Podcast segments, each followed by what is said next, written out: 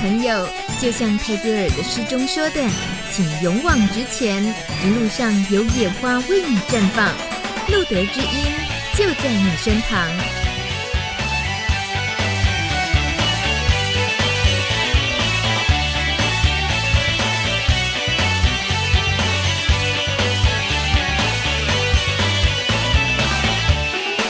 Hello，大家晚安，欢迎收听路德之音 Live 直播。今天二零一六年三月二十九号，呃，刚刚听到这个片头的时候呢，我忍不住还是必须要在一开场的时候就要求一下今天的来宾。哎呀，我明明很想忍住的，可是听完片头，朋友请勇往直前，一路上有野花为你绽放，这么美、这么诗意的 slogan，我们今天的来宾竟然质疑我。请问你为什么 要用这句话？Ready, I I hate you。你完全打破了我经营了五年的这么诗意的一句 slogan。你为什么要这么做？大家知道吗？Ready 刚刚问我。大明这句话为什么要拿来当做这个节目的 slogan？我说哦，就是因为怎么样啊，人嗯、孤单寂寞觉得冷啊，再怎么样都还有野花相伴啊，而且是泰戈尔的名诗啊。然后瑞迪就说是是泰戈尔，也知道是谁没错啊，可是野花只会让我想到。台湾有一首歌叫《送你送到小村》，路边的野花不要采。你真的是，I hate you！以后大家听到这个片头的时候，想法都不见了，就那个失意的部分都已经今从今天开始被 Ready 的送你送到怎么？嗯、呃，那一首歌到副歌的时候更那个，对不对？呃、对，嗯。哎，有句话儿要交代，嗯、虽然已经是百花开。噔你噔噔噔噔噔你噔噔噔，路边的野花你不要采，不采白不采，不采白不采。看吧，一个节目，好好的一个节目就这样毁掉。这是我们今天的特别来宾，我一开始就得把他介绍出来，因为他已经那个秀出他最这个真诚。最没心机，想要嘲笑我就嘲笑我的那一面。富瑞村瑞导，Hello Ready，嗨大米，嗨各位路德基因的听众朋友，你们好，我是 Ready 瑞导。哎，这个二零零四年非常知名的电影，大家一定都看过，《十七岁的天空》，杨佑宁主演的这部同志喜剧，编剧就是 Ready，他算是你的处女作吗？对，呃，第一部被搬上荧幕的的剧本。那也有第一部没搬，有好多部没有搬上荧幕的剧本，它是第一啊，应该说它是我第一个剧本写完就真是被拍成电影了。那真的是太厉害，而且很幸是幸运，但是当然也是表示你的这个创作很快就得到了有得到共鸣。是，嗯，然后所以你今天是要被解剖来的，我告诉你，希望希望瑞导有心理准备。好，那我要先跟大家预告一些事情啊，先。呃，其实我们一开始这么的欢乐，那我相信很多朋友今天心情其实是都坎坎坷坷、忐忐忑忑，都不太一样。因为这几天很多新闻大家关注了之后，其实难免不管是出门还是说自己一个人在工作的时候，都会多少有一些影响。呃，不管你关心的是。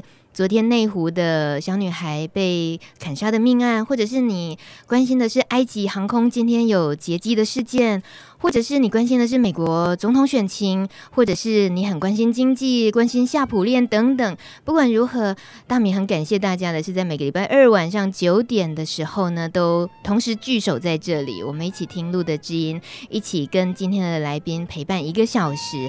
这是很大很难得的呃缘分。那如果要聊缘分的话，等一下瑞导绝对有很多关于缘分的这些呃奇想可以跟我们聊，还是他个人经验的。那老朋友呃也也不能，如果说我们从看了十七岁的天空到现在来讲，我们可以说瑞导是我们的老朋友。那我跟老朋友讲一个笑话，这是我例行公事。好。呃，这是发生在一家老电影院的故事哦。有一天呢，电影快开演了，有一对还没入座的情侣，他们就去向戏院的老板投诉，说：“老板，一楼的座位座位区呢，有个男人他横躺了，他霸占了我们的位置，哎，都不愿意让开。”那老板就赶快跑到这个横躺的男人旁边，就很生气的质问他：“先生，你是不是喝醉啦？”然后呢，那个男人就有气没力的说：“没有，我没有喝酒。”然后戏院老板急了，他就说：“那你为什么不好好坐着呢？你偏要躺着呢？真是没见过像你这样的，你到底是从哪里来的啊？”然后那个男的就缓缓的说出答案，他说：“楼上。”你瑞导不好笑吗？听不懂，听不懂。楼上嘛，所以我说老电影院他是从楼上掉下来的。哎哎，这真的要年纪的才听得懂，对不起。不是我装傻，我所以我说是老电影院的嘛。你没有你在你的小时候，我是真的看过有楼上的电影院，有有，可是它不是一个常态型的啊。对，后来几乎都改建了啦。对啊，现在还有了，现在还是有一些戏院有有二楼，是吗？呃像像中山堂的大礼堂那个放映的，它就是有一二楼的。啊，对，中山堂也是。所以你说要从楼上不小心摔下来，那真的很惨，难怪他要占住那么多位置。可是这种电影院里面也是很怪事啊！你像是你自己现在不止编剧，然后还当导演拍片。其实你对于电影院的那个记忆最早，你还你还记得吗？进电影院，我印象最深刻的是，呃，其实是淡水的最后一班火车。因为那个时候淡水火车要拆掉变捷运的时候，其实那时候就是我们那时候小学大概六年级吧，我就被我的表姐坐火车到淡水去看了淡，应该是淡水戏院，而且看桃太郎。日本片是不是？没有没有，台湾就是朱延平导演导的林林小龙演的那个桃太郎。然后在那个桃太郎里头，而且我们那时候因为爆满嘛，所以我们是站着看的。对，就是我我印象中最深刻的电影是那一部。后来长大之后就没有那么深的印象，我只知道我还站在那边看淘汰，而且是跑到淡水去看。那那个戏院有刚刚讲的这个老老电影院的感觉吗？我有点忘了，完全不，因为你还是站票。对，那对电影也没印象了吧？要电影有印象，嗯、呃，因为那时候觉得哦，李小龙好帅。哦，是这样，因为他是个女扮男装的嘛。李小龙还是释小龙？林小龙，林小龙，楼楼，林小楼。对，我想起来了啊，有有有，这个有时候人家在回顾这些经典的片子的时候，一个发型，它其实就是日本式的装扮嘛，对？对对对对啊，那。这个电影院里面会发生的怪事，你还你还遇过什么吗？怪事，嗯，比如说我自己遇过那种，你坐坐着看电影，都是很年纪很小的时候啦。然后那个，嗯，椅背啊，中那个腰的地方，椅背是镂空的，嗯，那会，然后就莫名其妙被后面的人从你的腰那里划过，就手然后划过你的腰，哇，吓得半死，赶紧站起来就逃走。嗯、呃，这些都是乡下的戏院啊，透露出来了。我好像没有特别印象中戏院有什么怪事啊。嗯，但是怪电影应该看过很多。哦，这个这个 烂电影看过很多。哎，我说怪电影，那你说烂电影哦？你自己你自己都抖出来了，哎，说了一两部什么是烂电影？我当然不能得罪人家。被陷害，不愿意，不好意思说 啊、哦。对，呃，那但但是我可以分享说我，我呃，因为台湾人看电影比较含蓄嘛，嗯，那因为我在北京电影学院学电影的时候，我们电影学院有自己的戏院，然后每个礼拜会放大概两部的国，呃，就是内内地的中国国产片跟两部的西片，嗯、然后。我第一次看到他们的国产片时，我有点吓到，因为电影学院的学生看电影的风气是呃非常的直白的，他们喜欢就会直接在那边喝彩，就跟我们传统看京剧一样说好，然后可是不喜欢他们是被骂的，所以我真的看过一部片子是。就是戏院大家在起哄在嘘那部片子，可是导演演员都不在，可是他们就是在嘘他这样子，嗯、我有点被吓到，说怎么会这样子？纯粹想要抒发自己的不满，就是烂片就要嘘就对，而且他们的那种就是烂到说观众会在烂的地方开始狂笑这样子，嗯、那个感觉哦，我现在可以骂他，因为我的确也骂过，就跟我们第一次去媒体试映看《无极》这部电影的时候。可以可以，这骂的人很多，对，可以可以可以。因为而且《无极》真的是最有趣的，就是他是陈凯歌这位大导演的第一部武侠片，嗯、所以刚开始第一场的时候，没有人知道。一开始他觉得说，哎，好像怪怪的，大导演品味跟我们不太一样。然后大家都只是窃窃私语，就觉得好像想笑又不敢笑。到后来后半场，大家真的受不了，说真的是烂片，就全场开始狂笑。那个真的是盛况空前。但还是把它看完了，是吗？当当然，因为你就是想骂他，一定要看完才能够好好的骂他。就 对，就确定我都给你机会了，你真的是个彻头彻尾的烂片对，对，真的烂到爆这样。你觉得陈凯歌怎么面对这件事情啊？我觉得他没有面对，否则他不会再拍《道士下山》。今天是就 就是瑞岛 富瑞村，因为他在隔岸，我敢不敢这样批评？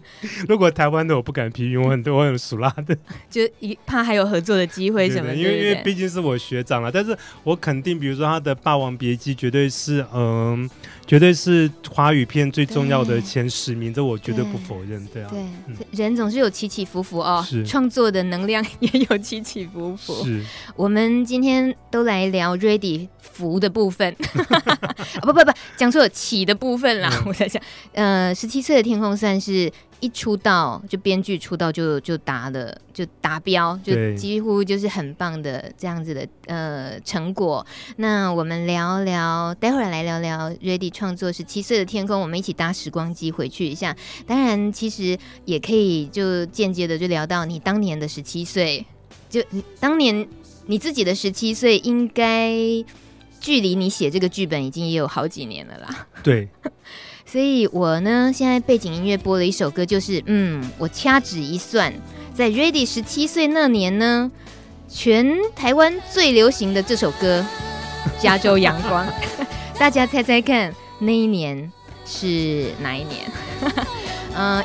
这一年呢，在台湾很有名的，就是算是金曲龙虎榜的前几名的歌，包括有刘德华的《我和我追逐的梦》，嗯，还有林忆莲《爱上一个不回家的人》啊，哦，好经典啊，哦！还有郭富城的《我是不是该安静的走开》，嗯，还有杜德伟《钟爱一生》嗯。那今天特别播张清芳的《加州阳光》，一方面觉得好几天的阴雨绵绵之后，这两天都终于放晴了，嗯，那一方面也觉得大家。这一两天的心情很 down，然后听一下清爽，感受一下阳光的气息。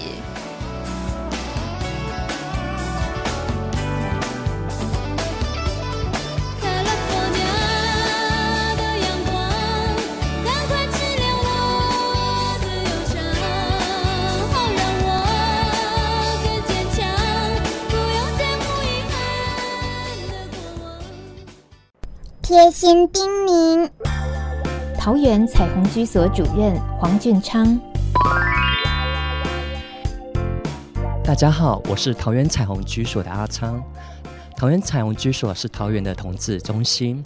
我想告诉桃园的同志朋友们，你们不再孤单，不再寂寞，不再失恋或情感创伤的时候，没有人说，我们会在这里倾听你们的心声。当你们孤单寂寞，想找人聊的时候，我们都会在这陪伴着你。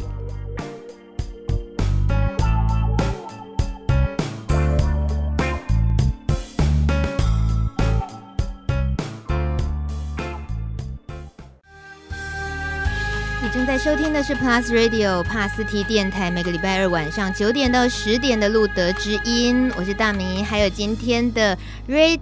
地导演瑞岛富瑞村，呃，他是二零零四年的电影《十七岁的天空》这一出同志喜剧的编剧，那么他也是目前正在上映的电影《奇幻同学会》的导演之一，而且他也出版过很多本与多元性别相关的作品，还有他是一位影评。那么刚刚 Ready 也有提到他毕业于北京电影学院，今天找了 Ready 过来，我们刚刚听到了《加州阳光》这首歌。我说这首歌曲正好是 Ready 十七岁那一年，所以呢，嗯，一九九一年的时候 Ready 十七岁，你还有印象那一年的自己是什么样子吗？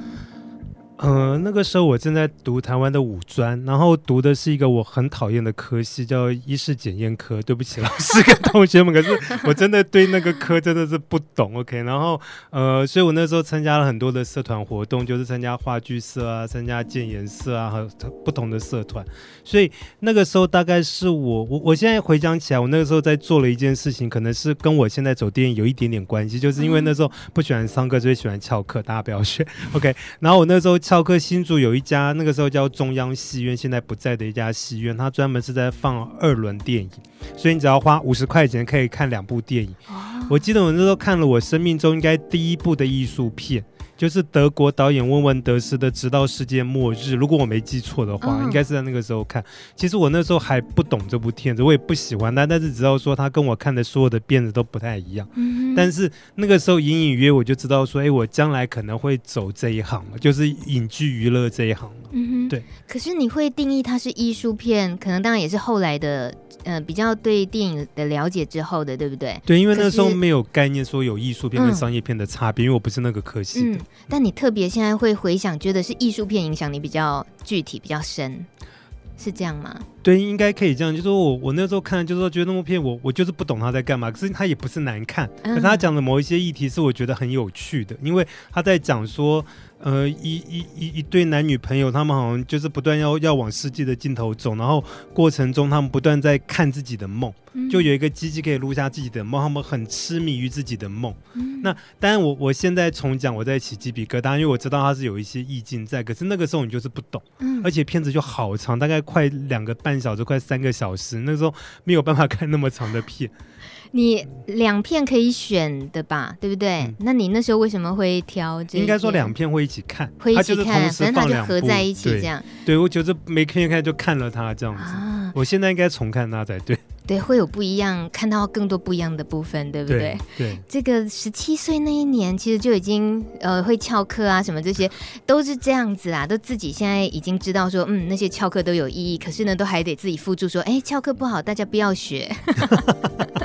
事实上，好像对都有它的意义，嗯、就是呃，也累积了一些东西。但你后来其实当然就是大概是三十几岁的时候才写《十七岁的天空》这个剧本嘛，差不多，差不多。嗯哼，那时候其实是带动了很大的一个影响力哦，因为同时期那时候有镊子，对不对？嗯、就大家对于同志议题的作品比较。晦暗不明，比较忧郁的气氛的，对。那你你自己那时候，嗯、呃，当然你网站上啊一些报道，你会表达一下自己的为什么要创作这个。那这今天太难得的机会了，也其实听路的基因的朋友们，当然很多朋友们在自我认同阶段也走的都很辛苦的，对。那你跟我们分享一下那时候你你创作的一些想法。好，其实会创作《十七岁的天空》，最早是因为那个时候有两个制片，他从美国，他们是从片商体系出来的。然后二零零，他们找上我只是二零零三年嘛。二零零三年其实是国片最惨淡的时候，就平均每一部国片的票房大概都不能破万。不要说百万，就是就是基本上都是一万都没有，就或者或者就两三万、三四万不到十万这种状态。所以他们那个时候很明显的就是他们要做商业片，嗯，就是他们不能够再拍艺术片，他们要做商业片，所以他们就找了一些不同的人去提一些商业片的点子。然后那时候我就跟他们讲说，如果是我，我会想要写一个同志喜剧，嗯，因为那个时候其实每年台湾会引进一到两部的同志喜剧，就是不管是欧洲或美国的，你会觉得哎，其实同志们很爱去看，很好笑。因为觉得说，其实那好像才是一般同志的生活，就是大家每天都好开开开心，姐妹聚在一起就是很三八很贱嘴这样子。那为什么台湾拍的就是蔡明亮导演的《河流》，他就是艺术成分很高，可是就好痛苦，在讲乱伦这样子。然后镊子也也也是白先勇老老师在讲上个世纪很灰色的的那个王国。那我们希望呈现的是二十一世纪的台北，其实好像。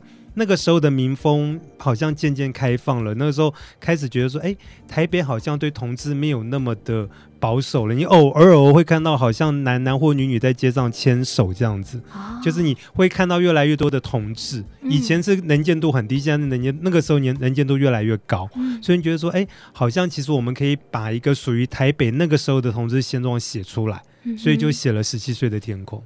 嗯，里面放了多少自己的？好像没有哎、欸，啊，但但是他有一个，我所有的朋友跟我讲的，我有一个很好的电影创作朋友，他看过我几乎所有的故事，跟我讲过说，我所有创作的男主角只有一个类型，就是白马王子，就是我所有的故事只有一个白马王子，然后配上不同的主角这样子，所以就比如类类似白铁男这样子的白白马王王子，可能是我心目中男性的男主角的原型，就是我永远在创作这样子的男男生出来。我。嗯，接触这个社群很多年之后，我到今天，呃，应该说昨天我看了 YouTube 上面的呃十七岁的天空，我才知道原来这个社群里面大家有时候会用“铁男”两个字来代表一个 style 或什么，就是来自十七岁的天空嘛。所以你被拆穿了。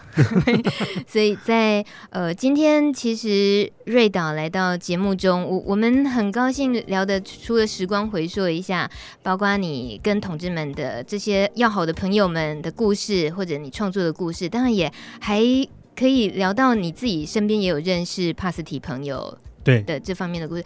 可是，在你自己呃，其实像十七岁天空那个创作那个以他为准一个时间点来讲的话，那时候应该是不是还不知道什么是艾滋？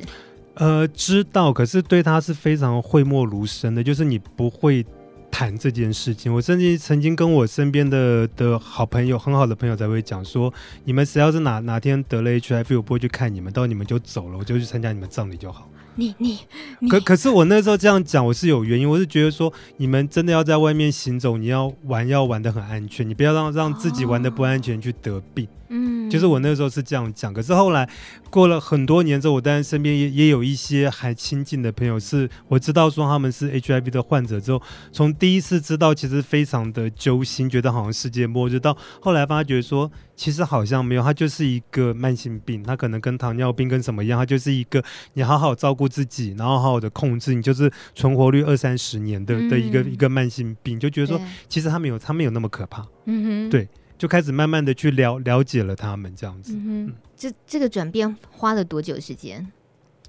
我觉得应该是说，从我的好朋友告诉我他开始的那一刻，我开始觉得说我不能不接受他的时候，我开始去思考这件事情，然后我开始知道说，所谓的一个帕斯提，他面对的的压力可能比我更大。因为我面对的可能只是一种愤怒，说你为什么不好好保护自己？可是他面对的是所有莫名的指责。因为那时候有一本书，我正好看到一本书叫《疾病的隐喻》，嗯，他就是在讲说各种疾病，比如说我们听到癌症。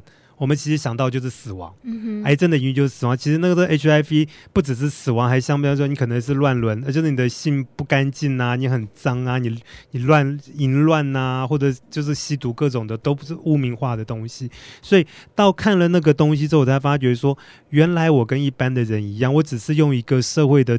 自以为自己是道德的的标准在审判人家，嗯，我觉得这个是错的，谁不会犯错？而且很多的的感染者，他可能甚至于有些是非自愿，有些是即使做了保护措施还是感染，有些甚至于是被骗的状态，各种状态都有。所以我才觉得说，他们不是我想象中的那么单一的面相，只是乱伦，呃，不是乱，只是很淫荡、很很乱这样子，其实不是这样子的状态，嗯。我想去更多了解他们。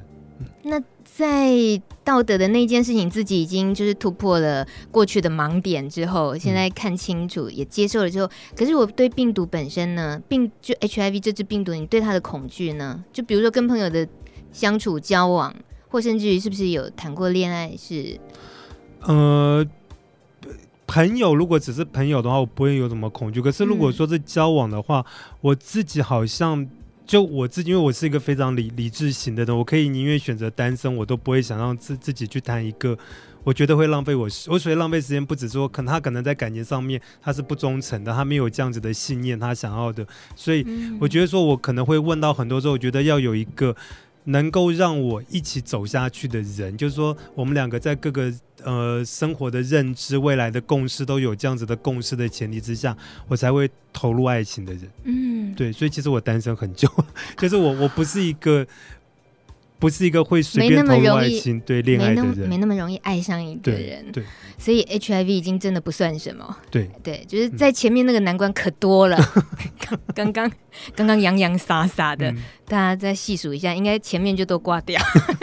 没有，好可怕。嗯、在我们留言板上呢，很高兴这个有好朋友来签到。他说二十六日他去看了 Ready 的电影，后半段哭到不行。谢谢副导，谢谢瑞导。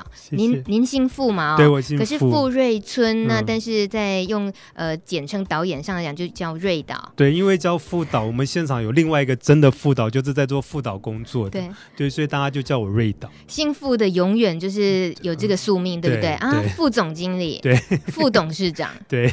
好，所以瑞导啊，大家就叫瑞导好了啊。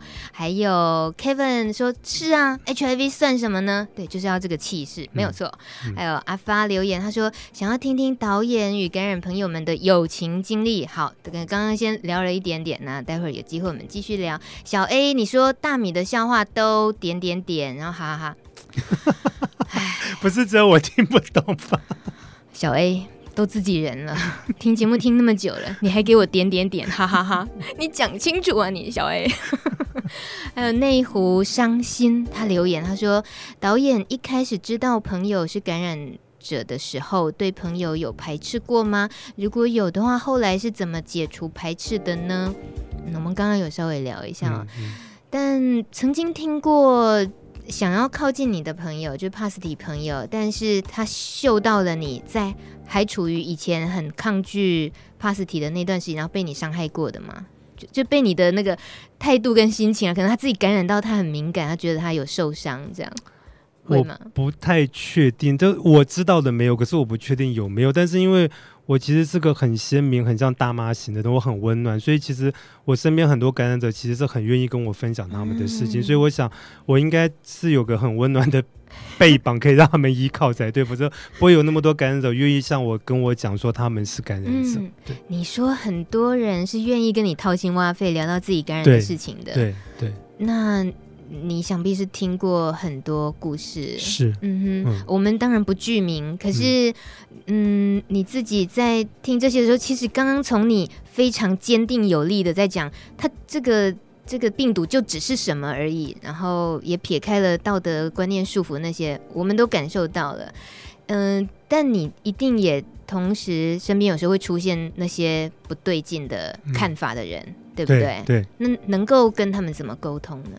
你你会有机会是这这其实也在训练我们自己或者我们这个社群的朋友们，我们总是希望透过多去说多去表达，然后听到了扭曲误解的人在发表，我们要赶快去制止也好，或者跟他沟通也好，这样。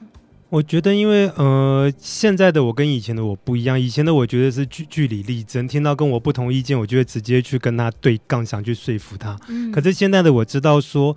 不会有任何一方从辩论中获得掌声，或者得得到，你不可能变得赢对方。即使表面上他说不过你，他内心就是不可能听你的。嗯，所以我觉得说，现在的我听到不同意见的，我可能当下我会就是保持沉默，但是我知道有机会时，也许我会反而直接去去让他无意之间去认识一个帕斯提的朋友。就让他知道之后，然后有一天也许会说：“哎，你知道那个他他其实是帕斯提。”他可能说：“哎，原来帕斯提也就是这样子。”嗯，就是我反而觉得用潜移默化的方式去影响他，让他知道说，其实你所谓的帕斯提，他走在路上，你根本不知道他他是帕斯提。他跟我们所有的人就是一模一样的人，他可以正常的自己在工作，然后自己过，甚至享受爱情生活，然后过得很阳刚，甚至身体练练得比金刚芭比还要还要壮，比我还要健康的的人，然后体能比我还要好。可是他是帕斯提的患者，所以根本不代表什么。嗯，对，我觉得说用潜移默化的方式去影响他，会比直接去跟他争论要好。嗯哼哼哼，嗯，我觉得这个是我长大之后比较多的成熟度，这样子。嗯，嗯，这是对外的，就是对于怎么样跟人一起沟通，面对这个呃帕斯提的理解这件事情。嗯，那待会儿呢，要聊是你。对内的，就是对你这么要好的身边的好朋友，嗯、当他遇到了这个困境的时候，通常你会怎么陪伴他？等下跟我们聊好不好？那听到这首歌曲呢，大家有没有觉得哦，熟悉感回来了？那个天才周天才，还有白铁男呢？我为什么广东腔？我也不懂。这首歌，我想你的快乐是因为我洛克班，呃，也就是为十七岁的天空演唱主题曲的这个团体，我们来听这首歌。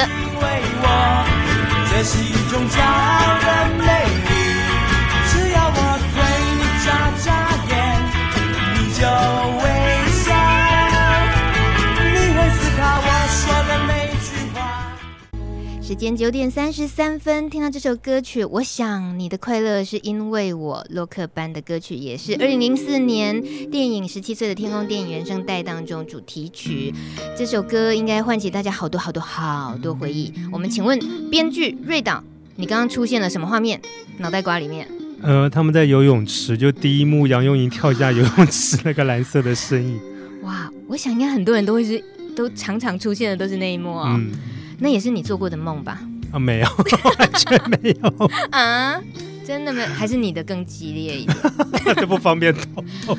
OK，呃，我好喜欢《十七岁的天空》里面好多很幽默的桥段。嗯，那好啦，因为我我我就只能看看到一些很肤浅的，比如说小雨呢，他被 CC 带去探险，嗯，要去嗯、呃，就是去认识新鲜货的时候，嗯、然后到了一个那个什么山坡地，然后 CC 他就呃呃他是老鸟了，然后那个小雨呢很害怕，就说 CC 你快点，你先带我转一圈，再单独行动嘛。CC 就说好啊，来手牵着，然后就在原地转一圈，拜，怎么那么幽默？其实这真的是自己身边很多好朋友们都会有的行径，哎，是，他好写实哦。在你那时候，呃，其实算一算到现在啊，今年呃最新的作品是《奇幻同学会》。对，那刚刚也有朋友留言了，他去看了后半段，哭到不行。嗯、呃，我我我最近也正在抢时间，也想要看这部电影。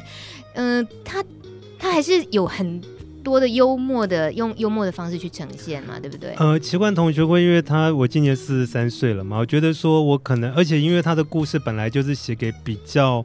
呃，有一点年纪的人在看的，所以他可能更多的是人生的感悟。嗯、因为十七岁天空有人讲过，十七岁是个很魔幻的数字，嗯、因为他还不到法定的继承的年纪，可是又关快到那个关卡了，所以它象征的是那种你在成年之前最后一段无忧无虑的的的那种状态，就是你的人生没有包袱的状态。嗯、可是到四十三岁时，其实人会面面临到的问题就很多了。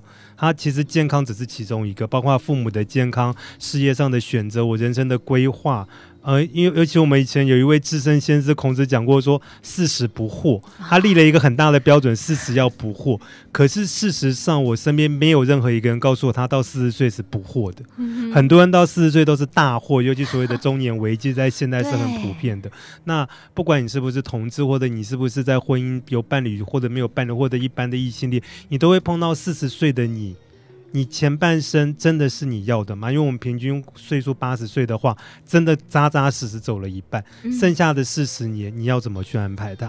嗯、我觉得这个是奇幻同学会一个很严肃的命题，就是放在那边说，四十岁的你，你可以回想十七岁的快乐，可是接下来的日子显然不是靠回想那些快乐可以过下去，嗯、那是什么？所以他前半段还是很轻松的，让你很有，可是后半段就会开始丢出一些比较真正生命思考，希望你去思考一些东西的。嗯，虽然说看到那个演员卡斯的时候，会以为哎，这一定又是搞笑片，可是就是经过瑞导刚刚这么一说的时候，他是很难得的哦。就是国片里面除了搞笑之外，他。他的就是深层的一些情感上的的描述，其实是还蛮多的，琢磨很多的。嗯、呃，这部电影呢，今天瑞导有带礼物来送大家，大家可以在留言板上，你可以告诉我们，就是我想看电影，然后呢，给我一个理由。那到时候我们待会儿节目在收播之前呢，我们挑选出一位朋友，我们送你两张电影票，好，好不好？谢谢。所以呃，在奇幻同学会这个电影票想要。呃，得到这个电影票的朋友，记得打路德之音，然后搜寻我们的官网留言板，是在拉到最下方的位置有留言板。那我们会看大家朋友们的留言，然后希望今天诶有有朋友有机会可以得到两张电影票，然后是电影交换券，所以选择性是很多的，有很多戏院在上映跟时间可以选择。那回到电影这个部分，我就觉得你很妙，就是。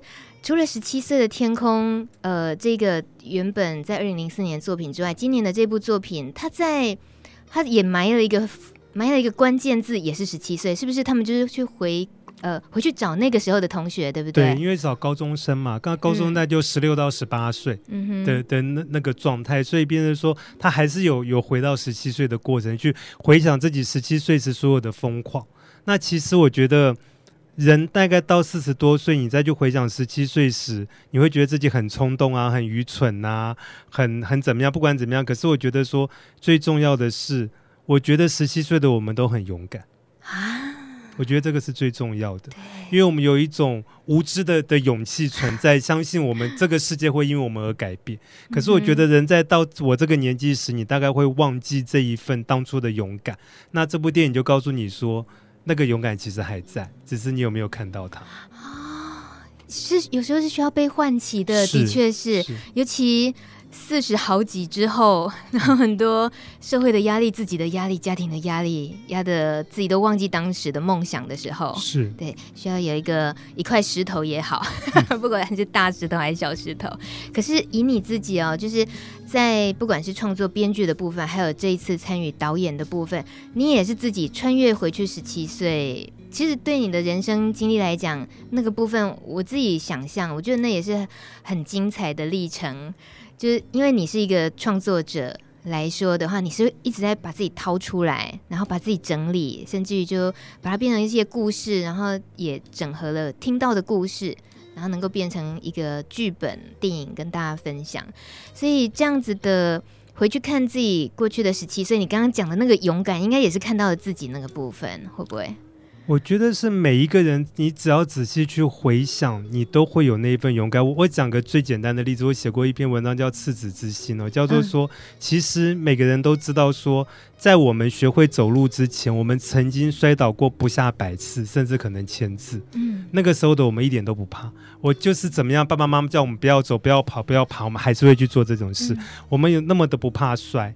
可是现在的我们，谁敢说他不怕摔？他敢说他愿意摔十次，他还是要站起来吗？不敢。嗯、你是要叫我现在去滑雪，我可能摔觉天啊，我会不会骨折？我会不会骨折？会不会什么脊椎侧弯？这个是现实考量啊，骨头确实比较不行，对？没有，但是我的意思就是说，其实我们没有了那份勇气。我们曾经那么不怕痛，我就是要站起来，我就是要学会骑脚踏车，不管怎么摔，我就是不怕痛。可是现在的我们，其实没有任何人敢去做这件事情。我觉得这份勇，但不是我所谓很愚蠢的勇气，说我非要去做件我我我做不到的事情。可是我觉得说是我们对于人生这个东西，我们还有多少的热情去。呃，愿意去尝试第一次，嗯，因为好像有一个名名作家讲说，人真的只活到十八岁或二十岁，因为二十岁之后你的第一次都没了，所有人生的第一次都在二十岁之前完成了啊、哦，所以第一次很重要，对，而且珍贵、啊，对，而且是我们还有多少的勇气去尝试你生命中的很多第一次，嗯。嗯，这要陷入沉思了，大家就荡下来。想一想，我好像只活到五岁，会不会 五岁过后就都没有？你是处女座的吗？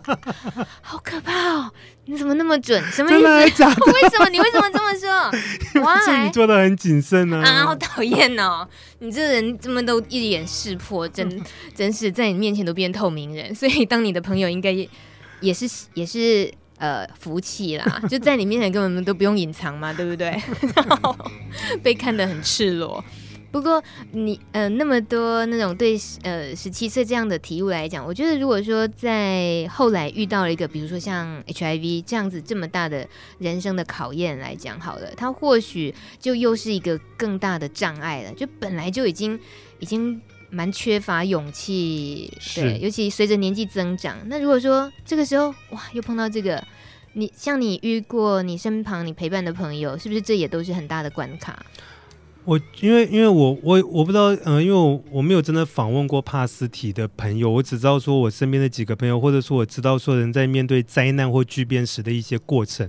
比如说，我知道第一个一定是否否认嘛，嗯，就是为什么，就是就是我不愿意承认这件事情。然后第二个好像是说会质疑，说愤怒，说为什么是我。嗯，然后第三个会陷入一种忧忧郁期，然后第四个才能够慢慢接接受他这样子。所以我碰到的状况，大概第一年是最难接受的，就是他可能会进入一种无无性生活，而且他不敢跟人家讲。其实基本上，当他愿意跟他身边很亲近的朋友讲，他已经过了第一关，因为他已经承认说这件事情了。有些人是连就是从他发现开始，他就一直困在一种死局中，他没有办法跟人家去倾诉这件事情。可是当他一旦愿意去告诉大家说，我我我我我是一个帕斯提了，我觉得这已经是很大的一步了。他已经承认这件事情，他没有再否认了。然后再来就是你要怎么样子去。缓解他的愤怒或者他的忧郁，因为可能会接下来的一年时间，他会觉得自己可能再也找不到爱情了，我可能随时会死掉，然后我我我我可能会没有工作权，会被人家歧视。那其实我觉得陪伴，就是因为我自己也没有走过，但是我能够做的就是我我告诉他说，我身边有一些朋友，他现在也活得好好的，我不讲你也不知道他是。他就是这样走过来，他的工作、他的爱情都还是这样子，所以我觉得陪伴，然后在他有忧郁的那个状况，就陪着他这样子，嗯，嗯，我觉得是最好的。那种陪伴，对对，每一位呃感染者本身呢，都是有时候我会觉得他甚至于是可遇不可求，因为他他自己已经先筛选掉他要找谁来陪他，他要对谁说了，对不对？他已经筛选过他，可能其实很愿意陪他的人也被他筛选掉了。嗯，那因为我们两个刚好有一个共同认识的朋友，我我很想更具体一点，比如说有没有这样的朋友是让你觉得哪些不哪些时候是你其实很心疼他，但是你也无能为力。我觉得在他们不太愿意走出来的时候，比如说像我知道路路德协会有在办一些联谊，希望呃帕斯蒂的朋友呢能够遇知道有这个团体共同支支持团体，可是我有一些朋友就不愿意来来路德。嗯哼，对，有有这样子的朋友，我都有跟他们讲说，哎，路德有在办交友、交办联谊，然后办各种支持的活动，其实有些朋友到现在还是在在拒绝参加这种。嗯，嗯，你会你会去猜他们原因可能是什么吗？还是他们会跟你说？这个就没有，他们没有特别讲说为什么，嗯，对。但是你可以知道说，他们至少在感情上面，他们可能选择了单身这个状态，嗯，我我觉得是蛮可惜的啦。除非他自己就就是觉得说单身不要紧，否则我觉得说他如果渴望伴侣的话，其实他是可以走出去的。因为我身边也有很多对说，并不是帕斯蒂跟帕斯蒂，也有帕斯蒂跟跟所所谓的 negative 在一起的，嗯、对，相异伴侣啊、哦，就是一个是一个不是这样子，对，对嗯。在我们也访问过很多朋友的时候，另外一半来受访的时候，有时候聊起他们的爱情故事，真的就是跟一般情侣没有两样，就是会遇到的难题都远胜过 HIV 这支病毒了。是没错，就像刚刚 Reddy 讲的，他自己真的要决定爱之前，那个 难难题都太多了。对，嗯，嗯，不过我我们。还是难免有时候，以我自己哦，我跟 Reddy 承认我自己的小小的无奈，有时候会觉得，因为做《路德之音》这个节目，因为它是一个呃讲白了是为艾滋社群想要陪伴大家而做的节目，所以他就是在讲艾滋。那我们就是冠冕堂皇的，我们就想多认识这个东西，想想想就是告诉大家这没什么，然后想多多陪伴大家。可是呢，如果说像你刚刚讲的那些有些朋友们自己还还不想要。来到这个环境也好，或者是他连听这个节目，他都觉得那只是在提醒我，我身上有 HIV，嗯，所以我连碰我都不要碰的。对对，会有这种，嗯，我以我自己当一个主持人来讲，我觉得那是小小的无奈。我会很希望，那我还有什么方式可以让你更愿意接近我吗？更愿意，更愿意接受我其实只是单纯的想陪你吗？只是单纯的想说一些不好笑的笑话给你听，我也不是要那么一直要去戳你说啊，身上有 HIV 什么什么，我没有那么故意，可是但是我也都会讲出来，没错。嗯，可是我我觉得默默的存在这件事情，其实是需要很大的。勇气跟毅力的，就跟走在台湾，你一定三步一庙，五步一寺。我们随时都可以看到教堂，看到基督教教堂、天主教教堂、寺庙、宫庙各种的。所以我觉得说，有一天当你需要时，你愿意走进去。选择权有你在你身上，不管是走进呃天主教堂去告解，或者是走到基督教堂听牧师摸摸你的头，或者是走到任何一个寺庙去听到一句阿弥陀佛，我觉得在那边的存在就告诉你说，你其实有很多的选择，你不是绝望的，只是你不愿意去选择它。谢谢你的鼓励，我觉得这个话也着实就鼓励了我。嗯、对，就是因为我们也是选择默默的存在就好了，对，也不用太大喇喇的，一天到晚要去昭告，就是啊，你有没有听啊？啊，这个是我们是我们在干嘛？也好像也没有那么那么的嗯夸张的，或者是说心急的，一定要怎么样？否则这样一个网络广播的节目，其实就于就我们做。嗯，媒体传播来讲，您是创作电影作品，想要更让更多人看到，那是目的，对不对？对。然后，但是当他当他没有的时候，其实失落感当然难免有，但是自己想创作那个初衷都还在就好了，对不对？没错。哎，那这说到您创作的作品的部分，其实，嗯，刚刚所以我很好奇，你启发你的是一部艺术片，嗯，对。但是其实从你的作品来看，你是很愿意跟商业。就是你是愿意走商业、走商业路数的，就是让大家普遍的接受还是很重要的，对不对？呃，其实这个也不太一定，因为现在的我还愿意走商业，嗯、可是如果还有机会，也许有一天我也想拍一个属于真正属于我我的东西，就可能不是那么商业了。那有没有机缘就不知道，可是我不会刻意非要去拍什么，就是现在什么东西来，我就希望。因为我我一直觉得说电影是一个可被消费的艺术商品，嗯，意思就是比如说毕卡索的画那么难懂，可是就是有那么多人愿意花钱，然后去听导读去了解它，嗯，所以我觉得任何的电影，不管是蔡明亮导演，或者是侯孝贤导演，或者是呃黄玉山导陈玉山导演的片子，它都是可以被消费的，那只是要找到对的语言跟对的观众去做对的沟通，嗯，所以我觉得说正好十七岁天空跟奇幻同学会是比较商业的题材，但是并不代表说我将来不会拍一些可能比较小众一点的，我只想讲给某一些群众听的题材，也有可能。嗯哼，对。那这样子八号留言应该很高兴哦。他说：“请问导演未来有计划拍一部艾滋相关的电影吗？借以传递社会还有更多艾滋的人文巴拉巴拉等等的期待中。也许有可能啊，我并不排斥任何的可能啊。嗯嗯、而且身边确实有很多故事，你自己很深刻体悟的故事。对，好期待。那。”在接下来听到的这首歌曲呢，黄立行，你身边很好听。这首歌原来它也是二零零四年很重要的歌，而且也是收录在《十七岁天空》的电影原声带。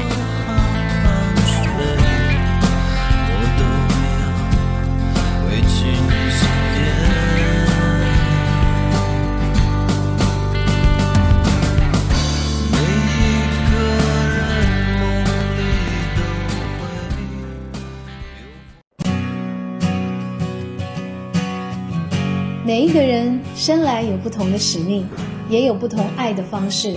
我是张惠妹阿妹，邀请您与我一起认识多元性别文化，用爱包容，因为有你，生命变不同。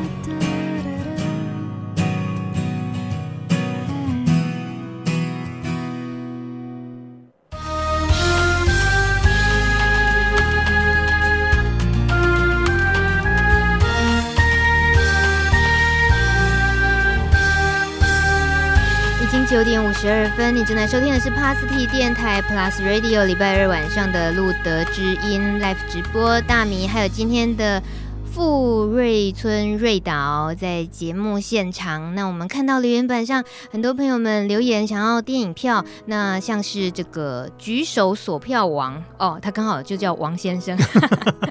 他说呢，为了支持国片。然后刮胡，虽然是免费票，还是想支持。谢谢。哎，理由很多，嗯、都很好。嗯、OK，、嗯、然后还有十号留言，他说，呃，奇幻的留言，他说，请问瑞导这一次拍电影最有感的画面有吗？是什么？然后最有泪水的对白，好有深度的问题哦。嗯、你你现在想的？马上可以出现的画面，可以可以，因为我们的预告有一个画面，很多人都很有感觉，就是呃，剧中的老师妥妥中华，他在他的一个主观视点，他看到一批现在四十五岁的同学，然后镜头扫过去，横移到最右边，再回来的时候，就好像回到十八岁的他们的那个画面，它是一个镜头完成的，就是你从人就是所谓的沧海桑田，嗯、才那么一瞬间，好像十八岁就变成四十五岁了，好可怕！这、嗯、告诉我们医美的。重要，不要放弃肉肉毒杆菌。你你怎么本来本来很很感人，怎么突然变得开玩笑？没，因为影片其实很沉重，也有很好笑的部分。嗯，然后呃那个台词，因为有很多不同的台词，可是有一句我每次看到那边我都会至少会眼眶会湿的，就是女儿在跟爸爸吵架，女儿很生气的对爸爸说，因为爸爸爸爸。跟女儿说我：“我我从来没有搞搞懂过你。”然后女儿很生气的跟爸爸说：“是没有是没有搞懂过，还是从来没有想要搞懂？而是搞不懂，还是从来没有想要搞懂过？嗯，有心没心是，是对。我觉得这个是存在台湾很多很多亲子之间都有这样子的问题，嗯、对，而且是比较传统的那种父权社会，就是爸爸的那个 style，对对。对所以这样，其实我觉得这电影票拿了，很可能应该要送给爸妈看才对耶。可以啊，可以啊，我觉得非常适合爸爸妈妈去看，也跟爸爸妈妈一起去看，我觉得更好。嗯，嗯还有这个十一号留言的，要直接讲要拿票的，他说这些年有瑞导陪伴，陪我度过许多不开心的时光，谢谢瑞迪。谢谢。还有好朋友默默来收听的留言，他说瑞导的声音好温暖，对，扣掉他搞笑的时候，对不对？扣掉大妈搞笑的时候，嗯嗯、还有拥抱的留言。他说这两天发生好多事哦，赶紧拥抱你身边的人，对他说声谢谢你，我爱你。嗯、这个感触，瑞导尤其是创作的人来讲，心思通常也都很细腻，对不对？你自己的感触也很多。我这一两天我传了一些讯息出去，主要都是那个小灯泡的妈妈，还有说，请大家不要忘记回去拥抱你的家人。但我觉得拥抱很难，可是不要忘记表现出爱，就是你真的是关爱他们，我觉得这很重要。那正好，我刚才其实听到阿妹在做那个，我觉得她讲的很好。她说：“因为有你，生命变得不同。”嗯，那我一直在想说，因为有你这件事情，不只是帕斯提，其实他可能是帕斯提对每一个藏在他体内的病毒讲的话。因为有了你，我的生命其实有一个新的思考。嗯，我觉得这是献给帕斯蒂最好的礼物。你怎么去思考那只病毒？它怎么样让你的生命变得不同？其实，也许更好的话，你真的要感谢这只病毒，让你重新认识了生命。嗯，确实，有些朋友们来上节目聊自己故事的时候，偶尔会有听到这么深的感触，嗯、就是回过头来。应该好像反而应该谢谢这个病毒，但我觉得这都得靠自己，就真正经历过多少的苦自己尝，多少的痛自己去忍受，然后最后还是自己讲出那句话。只是身为朋友或者是身为旁观者或主持人，听到这个话就还是心痛而已，会觉得难受，就因为毕竟。经历的是他嘛，对不对？对，我们都没有办法替别人疼。可是，呃，刚刚讲的那种陪伴，呃，那种说出爱、说出我在乎你啊，有我在你身边那种，还是很重要的。对。可是，我觉得你好好温暖，你的温暖的部分，包括你说回到家应该跟跟家人啊，跟伴侣也好，说说那种我我陪伴你在乎你的那种，他有。他还是要看每个人自己一些家里的难题，有时候就是想讲，可是问题会觉得说就是说不出口。那就给他一杯热茶，告诉他说累了吗？今天还好吗？我觉得很温暖的关怀，其实大家感觉得到的，只是你做了多少让他感觉到。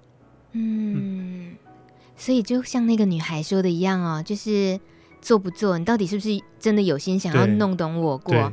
还是你只是一个借口说没有，我真是永远都搞不懂你。对，啊、对，还是对那个那个动作，实际化为行动，还是、嗯、还是很很直接的啦。是，有时候话好像说太多也不适合。对，自己可能也拿捏太久，然后热情都没了，还不如赶快去把热水倒一倒。对，我们今天在呃节目中跟瑞导富瑞村。这个 Ready 聊了他的很多作品，然后也大致上先很粗浅的又回忆了一下十七岁的天空，还有最近的你的这一部指导的作品《奇幻同学会》。好，那现在留言板上呢，我们就来呃，我来看看啊，就选一位朋友，你可以私讯给这个佳琪，他的信箱在我们的留言板上方，你可以看看得到佳琪的信箱。那我们就把票送给最。早留言进来的这个锁票王先生，举手锁票王 王先生说：“这个他说为了支持国片，还然后不只是免费，但还是要还是要好好支持这位。对，王先生，你记得哦，写信给这个佳琪的 email 信箱，跟他说你就是可以得到两张票的王王先生哦，我们就会尽快把这个票寄给你了。那今天这个节目时间过得好快，我们在呃节目最后可以再。一点点时间聊到这个这部最新作品的，大概最近也是 Ready 比较忙的部分哦。对，那呃，现在听到这首歌。我不晓得是是您跟他合作还是马蹄邦？马蹄邦，Marty, 对，Marty Band，、嗯、你是最好的。对，我觉得这个歌非常的好，因为它适合说给任何人听。嗯、它可以是老师说给学生听，学生说给爸爸妈妈听，你可以说给你的伴侣听，可以说给最好的朋友听。就是在你的心中他们是最好的，但是我觉得重点是你要让他们知道，在我心中你就是最好的，而不要只是隐藏在里头不敢讲。我。怎么办？我觉得奇幻同学会应该真的催泪的部分，我也会 hold 不住哎、欸。就是你这些讲是讲搞笑，什么王彩华、李新文这些好像都是就是实力派演员，可是也都很搞笑的那种 style。可是他又都戳到这些你很害怕的东西，可是你明明知道他早就该做。对对。对好啊，大家鼓起勇气哦！刚刚瑞导一开始就已经跟我们讲，回想一下你十七岁的勇气吧，然后呃，继续这扬起一些热情。那这首歌曲呢，马蹄帮 Marty Band 他们呢自己演唱这首歌，也表达了他们说很很高兴，然后能够成为这部电影的主题曲。那在剧中有很多学生时代，还有出了社会之后的一些生活体验，让他们看了非常有感触，觉得自己也就是这样走过来的。大家都是为了一个梦想打拼，有时候呢都戴着一个面具，其中的酸甜苦辣是自己才最清楚。但是呢，每当要放弃的时候，不要忘了要告诉自己，你是最好的，你知道吗？Marty Band，你是最好的。瑞，你是 ready，瑞导，你也是最好的。阿米，你也是。谢谢各位观众，八四题你们是最好的。啊、哦，好棒哦！谢谢你，谢谢大家。谢谢。记得礼拜四晚上还有笨瓜秀卜瓜让主持的节目，锁定 Plus Radio。今天太感谢 Ready 了，谢谢。我们下回见。谢谢，下回见。谢谢，拜拜。晚安哦，拜。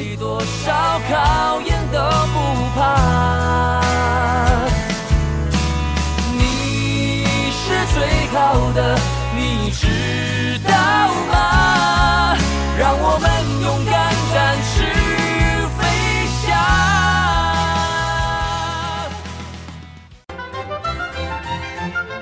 本节目由路德协会制作，中华电信协助播出。